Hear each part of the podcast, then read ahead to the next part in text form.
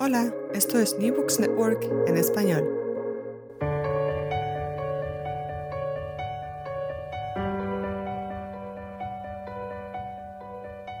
Todo comenzó ayer. Un podcast de la Asociación Española de Historia Económica.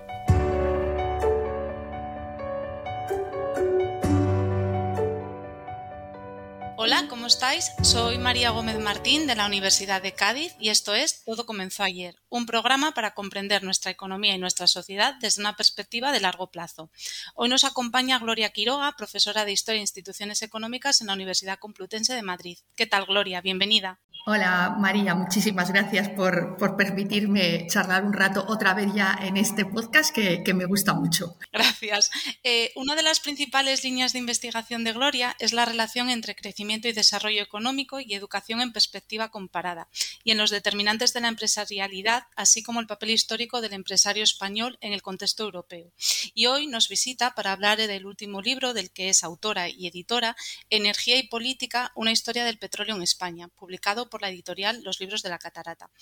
Gloria, el libro está dividido en dos bloques. Una primera parte para hablar del origen de este sector en España y de los principales agentes que protagonizaron esos primeros pasos. Y una segunda parte en la que a través de diferentes estudios se puede observar su evolución. Sin embargo, eh, antes de entrar al detalle en estas cuestiones, sí quería preguntarte acerca de ese cuestionamiento que en las primeras páginas del libro eh, ya planteáis acerca de la relación que existe entre reservas energéticas de un país y crecimiento atraso económico de este y si en el caso español se cumple esta premisa. Bueno, es verdad que, de todos he sabido que España es un país pobre en recursos minerales energéticos. No tenemos petróleo, nuestro, el poco carbón que tenemos es escaso y de, y de, mala calidad. Y es verdad que esta escasez de energías fósiles pues, ha sido arguida como una causa del atraso económico del país y que podría explicar la divergencia en el crecimiento español durante la primera y la segunda revolución industrial respecto a otros países. También es cierto que los países pioneros en el desarrollo económico, como Inglaterra, como Estados Unidos o como Alemania, sí que contaron con excelentes reservas, bien de carbón, bien de petróleo. Sin embargo, también es verdad que la experiencia histórica nos ha demostrado que hay otros países que sin tener muchas disponibilidades energéticas, como el caso de Japón, el caso de Suiza o de Suecia, son países que se han desarrollado. Y al contrario, países que tienen grandes reservas petrolíferas o gasísticas, como Venezuela o como Nigeria, ah, tienen un atraso bastante considerable. Con lo cual, parece que la explicación causal eh, se puede poner un poco en tela de juicio.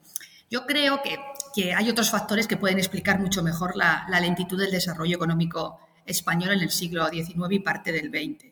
Probablemente pues, los bajos niveles de capital humano o algunos ciertos factores geográficos. Ahora bien, volviendo al tema energético, sí que es verdad que yo creo que uno de los obstáculos que sí, puedo, que sí pudo influir en el, en el crecimiento fue la política energética de nuestro país especialmente la desarrollada durante el primer franquismo, caracterizada por una autarquía y un intervencionismo exacerbado.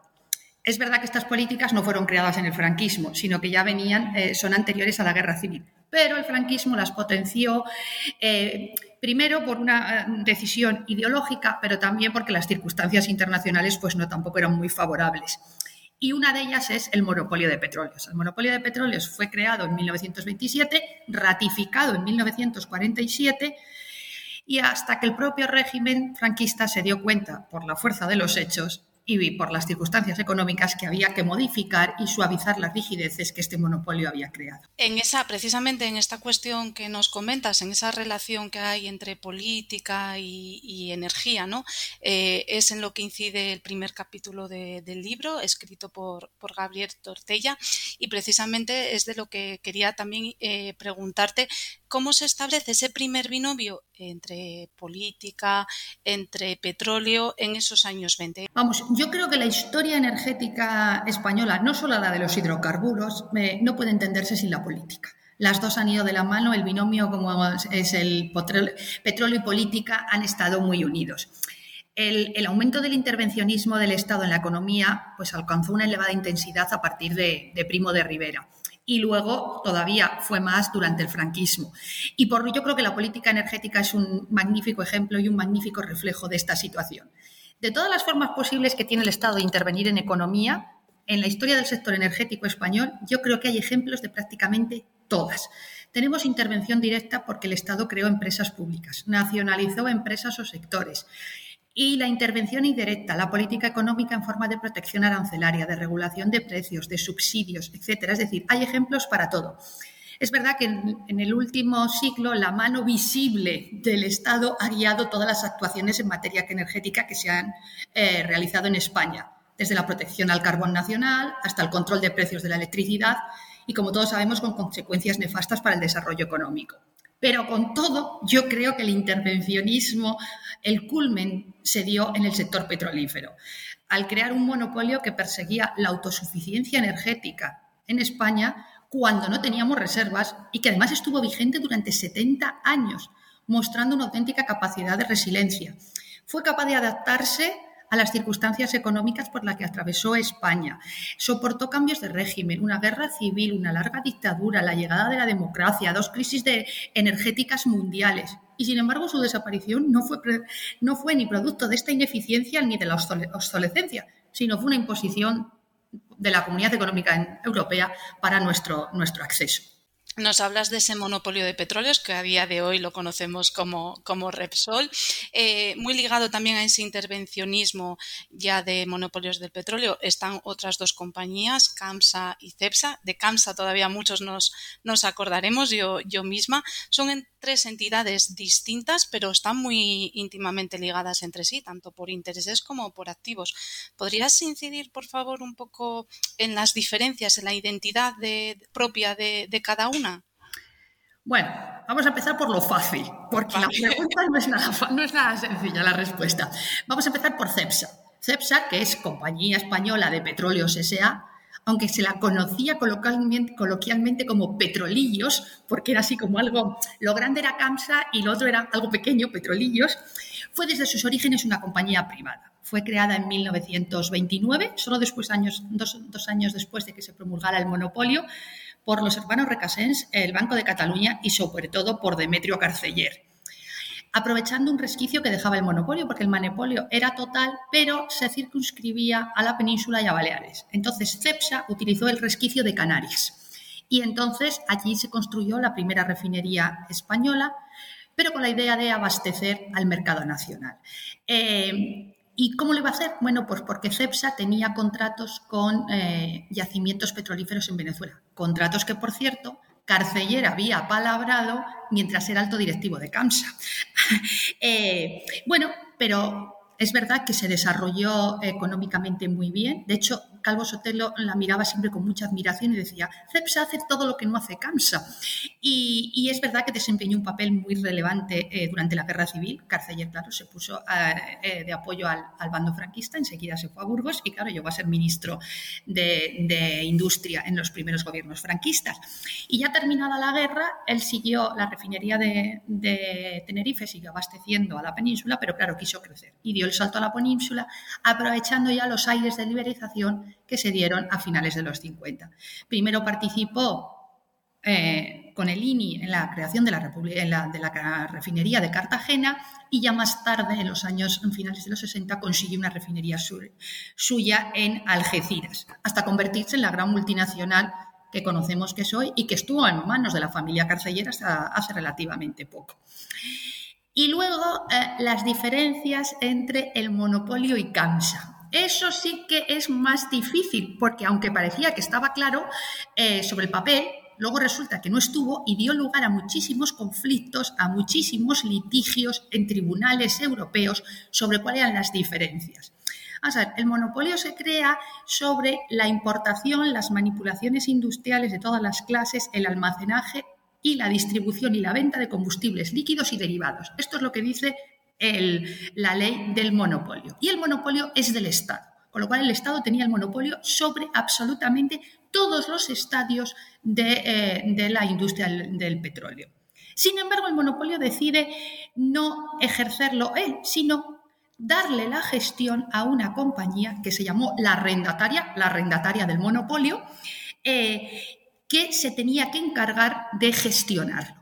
Para ello se hizo un concurso y la ganadora es CAMSA. CAMSA, que es Compañía Arrendataria del Monopolio de Petróleos S.A.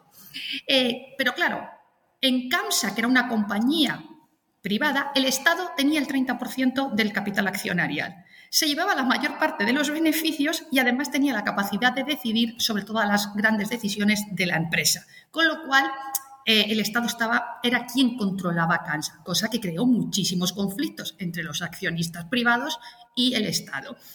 Pero también era muy difuso a quién pertenecían los activos de CAMSA, si eran de la compañía si eran del monopolio, bueno, y esto dio lugar a un pleito que Juan Mar presentó durante la Guerra Civil en los tribunales franceses, que tuvieron que venir filólogos a, dilucidar qué significaba un qué, si el qué se refería al monopolio o el qué se refería a CAMSA. O sea, es que nadie tenía muy claro a qué era esto.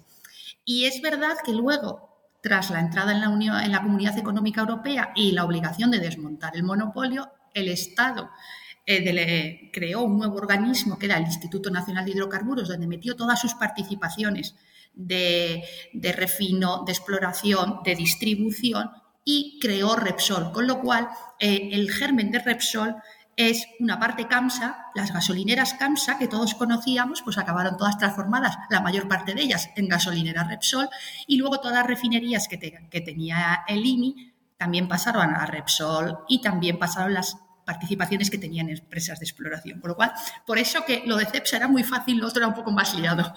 Toda la razón. Eh, Gloria, nos has mencionado a Calvo Sotelo, nos has hablado un poco de Demetrio Cacer, nos has mencionado también a Juan March, eh, empresarios unos, políticos todos, es un poco una muestra más de esa alianza entre política y, y empresarialidad.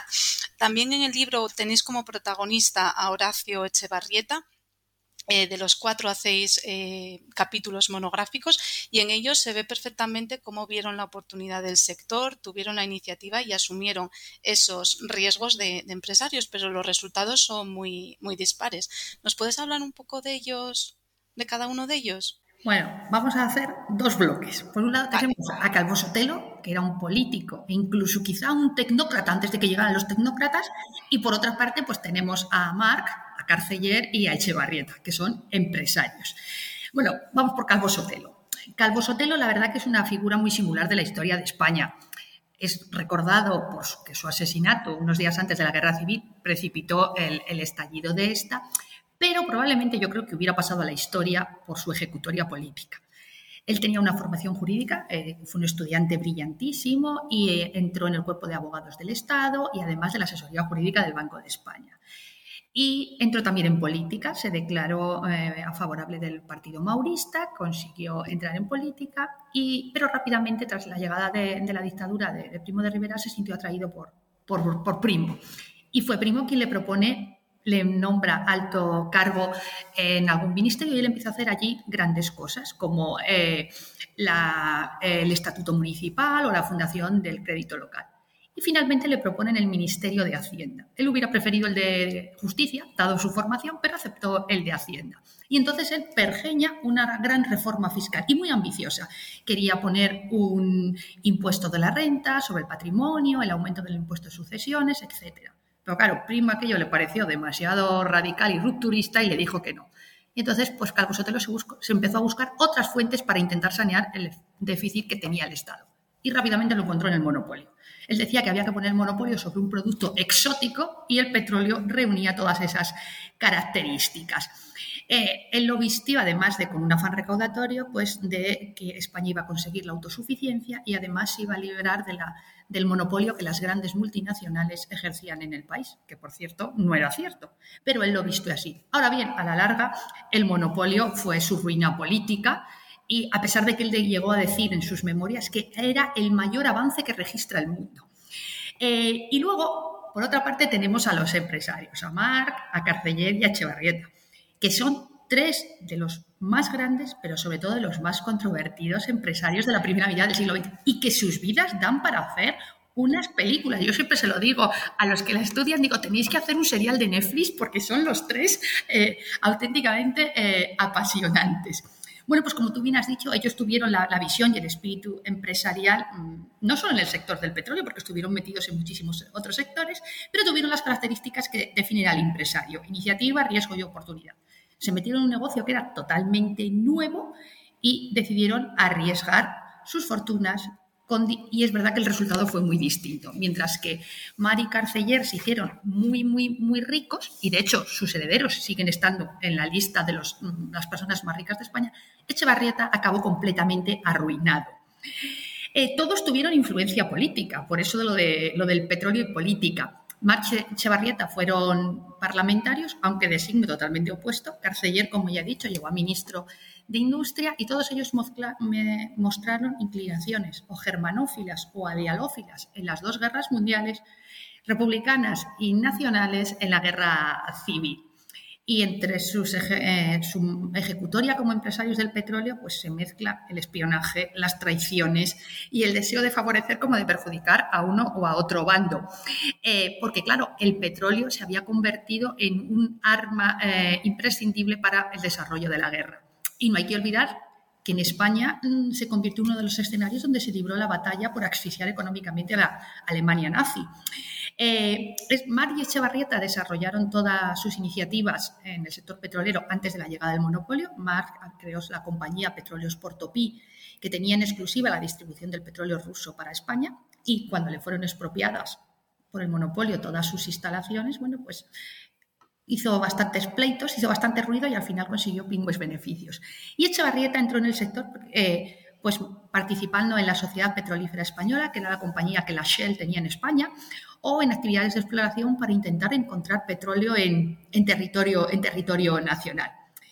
Y Carceller se apareció en la industria del refino porque él era el director de una refinería que había en, en, Cornellá, eh, Sabadell y Henry, y era el director.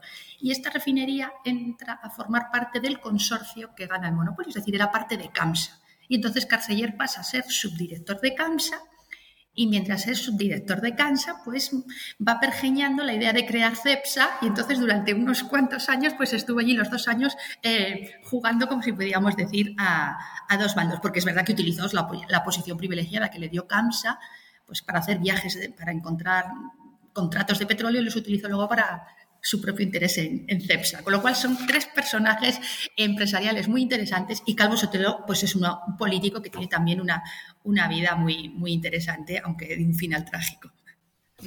Sí, toda la razón en lo de que son vidas apasionantes, porque es verdad que engancha esa, esa lectura. Mira, una vez que establecemos este punto de partida de, este sector en España, que pasamos la guerra civil, esa larga travesía por la autarquía, eh, comienza una etapa de expansión de los hidrocarburos eh, en nuestro país, muy condicionados por nuestro propio contexto doméstico, pero también por el contexto eh, internacional. ¿Podrías definirnos un poco cómo ha sido esa evolución? Bueno, pues es verdad que tras el periodo autárquico, caracterizado por una completa intervención del Estado a través del brazo ejecutor del INI, que decidió hacerse empresario del petróleo, con la llegada de los años 50 comienza el crecimiento de la economía española, que adquirirá velocidad de crucero a partir del plan de estabilización. Obviamente, la modernización económica y la industrialización en la que España eh, estaba entrando iba a necesitar mucha energía y en un contexto internacional como era la Golden Age de un petróleo muy barato, pues se convirtió en básico para nuestro país. Es verdad, al mismo tiempo que nos hizo completamente dependientes. Pero también los principios del fin autárquico y el despegue de, la industria del petróleo pues se notaron en la llegada de capital extranjero, algo a lo que el, algo que durante los primeros años eh, el franquismo se negó, pero la realidad le hizo darse cuenta que España necesitaba capital extranjero para que pudieran aportar conocimiento, experiencia, que permitiera poner en marcha una moderna industria de refino y de petroquímica. Era la única solución para intentar eh, afrontar la escasez de tecnología, la ausencia de, petróleo y la penuria de divisas. Y una vez que se aceptó la presencia de capital extranjero, fundamentalmente de empresas norteamericanas, la industria del refino se desarrolló de manera espectacular en España. En cuestión de 15, 20 años se crearon en España ocho refinerías. Es verdad que unas públicas, otras privadas, otras mixtas, eh, vendían la práctica, la totalidad de su petróleo a Camsa y Cansa en régimen de monopolio lo distribuía, con lo cual era un negocio que a todo el mundo le venía fenomenal. El Estado cobraba pingües beneficios. Las refinerías tenían asegurada toda su producción porque se le iba a comprar Camsa y Camsa, como actuaba en régimen de monopolio, tampoco tenía muchos intereses en mejorar su, su, funcionamiento. El perjudicado el consumidor. Pero, eh, eh, pero claro, todo esto cambió con las dos crisis del petróleo las dos crisis del petróleo supusieron un vuelco eh, general en, todo este panorama, que además en España se unió eh, la muerte de Franco y el inicio de un nuevo régimen. Con lo cual, claro, dos crisis económicas, la del 73 y la del 79, más la incertidumbre política, eh, unido a nuestra elevadísima dependencia del petróleo, pues es verdad que en España fueron unos años muy complicados. Y con el deseo de entrar en la, en, la, en la, Comunidad Económica Europea, en la CE, en aquel momento, bueno, pues conseguimos ya entrar. Obviamente, mientras mm, estuviera eh, un régimen dictatorial, nunca nos hubieran dejado entrar, pero cuando ya llegada la democracia, pues se abrieron las puertas, pero claro, nos obligaron a desmontar todos los monopolios. Y uno de ellos, el principal, era el de petróleo. Entonces, a partir de 1981, es todo un proceso de cómo se va gestando desmontar un monopolio. Eh, estatal eh, y transformarlo en una empresa, Repsol, que luego se privatiza hasta hacerse totalmente privada. Tarda pues, casi 10 años hasta que el Estado desaparece completamente. Eh, es a finales de los 90, mediados de los 90, cuando el Estado desaparece ya totalmente de, Repsol. Y Repsol llega a convertirse en una de las grandes petroleras a nivel mundial. Eh, cuando, sobre todo cuando adquiere pues, yacimientos petrolíferos en Argentina. Ahora bien, es verdad que en los últimos años pues, su ejecutoria no ha sido mm, tan excelente como lo fue en los primeros años y quizá esto empañe un poco su éxito. Esta obra reúne a un variado conjunto de especialistas y juntos, como ha sido avanzando, pues profundizáis en esos orígenes de la historia del petróleo, incidís en el comportamiento de esos diferentes agentes económicos, políticos y sociales y, observáis la evolución del sector en diferentes aplicaciones. Has mencionado la industria petroquímica, ahora has mencionado a ese consumo por parte, entiendo, del automóvil fundamentalmente, al que también dedicáis un capítulo. Eh, por todo ello y a modo de cierre, me gustaría preguntarte por el balance que hacéis del sector en el contexto actual. Sí, es verdad que en el libro, además de, hablar de, petróleo, de las refinerías, pues también dedicamos un capítulo pues, a la hermana pequeña, que es eh, a la petroquímica. La petroquímica siempre se la considera la, la hermana pequeña de, frente a la hermana mayor de la industria del refino y nunca se le ha dedicado mucha importancia. Pero es verdad que en España ha tenido un desarrollo muy notable. Empezó ligada a Línea, la empresa nacional de Calvo Sotelo, y, luego, con la llegada de capital extranjero y de empresas extranjeras como Montecatín y Philips Petroleum, conseguimos hacer una industria petroquímica bastante, bastante potente. También hay otro capítulo dedicado al gas que también es un hidrocarburo, eh, y en él se analiza pues, la historia de los últimos 120 años, viendo cómo ha ido evolucionando desde el gas mm, manufacturado, que era el procedente del carbón, hasta lo que se conoce como mm, eh, gas natural, que es el actual, y también pasando por, por el famoso butano, que son los gases licuados del petróleo. Y también dedicamos un capítulo, como te he dicho, pues al, al automóvil, como símbolo de, desarrollo, de progreso económico, pero que no puede entenderse sin el petróleo, obviamente. Entonces vemos cómo van, ambos van creciendo de la, mano. Entonces yo creo que, como desarrollando un balance general del, libro, pues yo creo que, está, que cubre todos los aspectos, personajes, orígenes, desarrollo, las hermanas pequeñas, los otros sectores aledaños.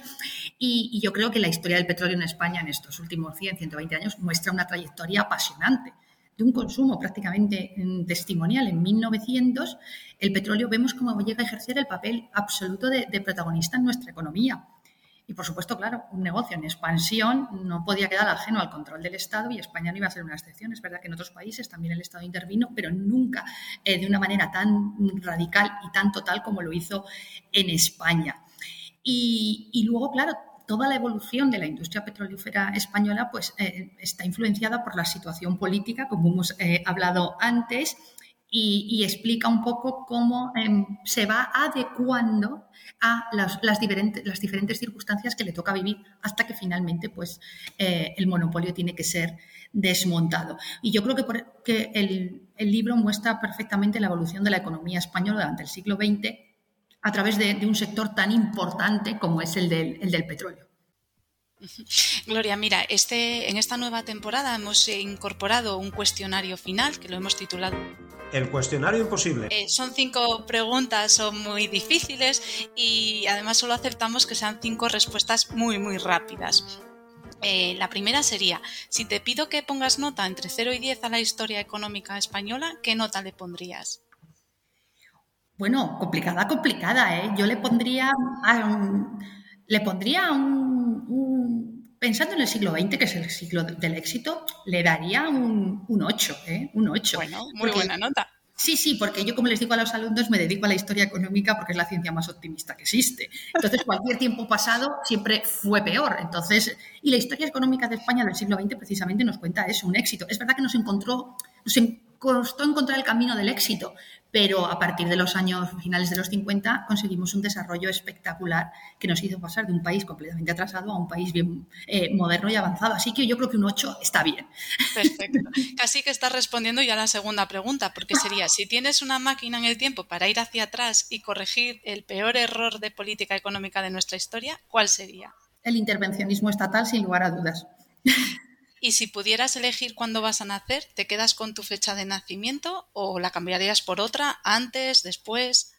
No, me quedo, porque me gustaría ser más joven, pero yo creo que tampoco, y más mayor tampoco, así que me quedo. Además, yo, soy, yo nazco pues justo cuando empieza todo a, cambiar, así que no, no, me quedo, me quedo. Perfecto.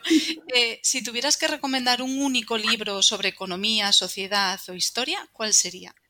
Bueno, no voy a recomendar el próximo que sale en estos días mío porque quedaría un poco feo. Entonces, eso espero para la, próxima vez que, nos veamos.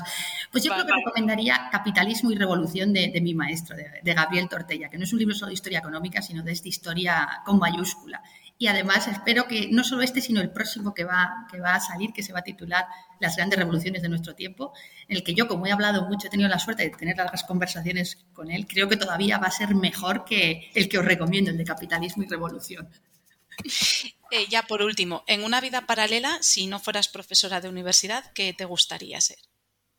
No hay respuesta para esa pregunta. Lo siento, María. No hay opción. Yo siempre quise dedicarme a la historia. Desde pequeñita, cuando iba al cole, lo tuve claro. Yo recuerdo las clases que me daba mi profe en la EGB, mi profesora de, historia, y dije que me quería dedicar a esto. Desde bien pequeñita, algo que causó una tremenda conmoción en la familia. Eh, es verdad que yo no sabía, yo la historia, no sabía la diferencia entre la historia política, la historia social, la historia económica. Cuando llegué a la, a la facultad y descubrí la economía, pude aunar en la historia económica las dos, mis dos disciplinas favoritas. Así que me dedico a lo que me ha gustado siempre desde niña. No quise ser médico como un gran disgusto para mi padre, ni ingeniero como es mi hermano, ni astronauta. Yo siempre quise ser historiadora, con lo cual no hay opción. ¿eh? No sé qué hubiera sido. Gloria, pues muchísimas gracias por tu generosidad en estas respuestas. a vosotros siempre es un placer charlar con, vosotros y, dedicar este espacio y enhorabuena porque hacéis una, gran labor. Y yo disfruto mucho oyendo los podcasts de, otros compañeros. Pues muchas gracias. Eh, Gloria Quiroga, profesora de la Universidad Complutense de Madrid y coautora y editora de Energía y Política, una historia del petróleo en España, publicado por la editorial Los Libros de la Catarata. Muchas gracias por estar con nosotros, como te digo. Nosotros volvemos en 15 días y lo hacemos con José Luis García Ruiz para hablar acerca de las relaciones entre la banca y la bolsa en el ámbito industrial, porque también en lo que a las finanzas se refiere, todo comenzó ayer.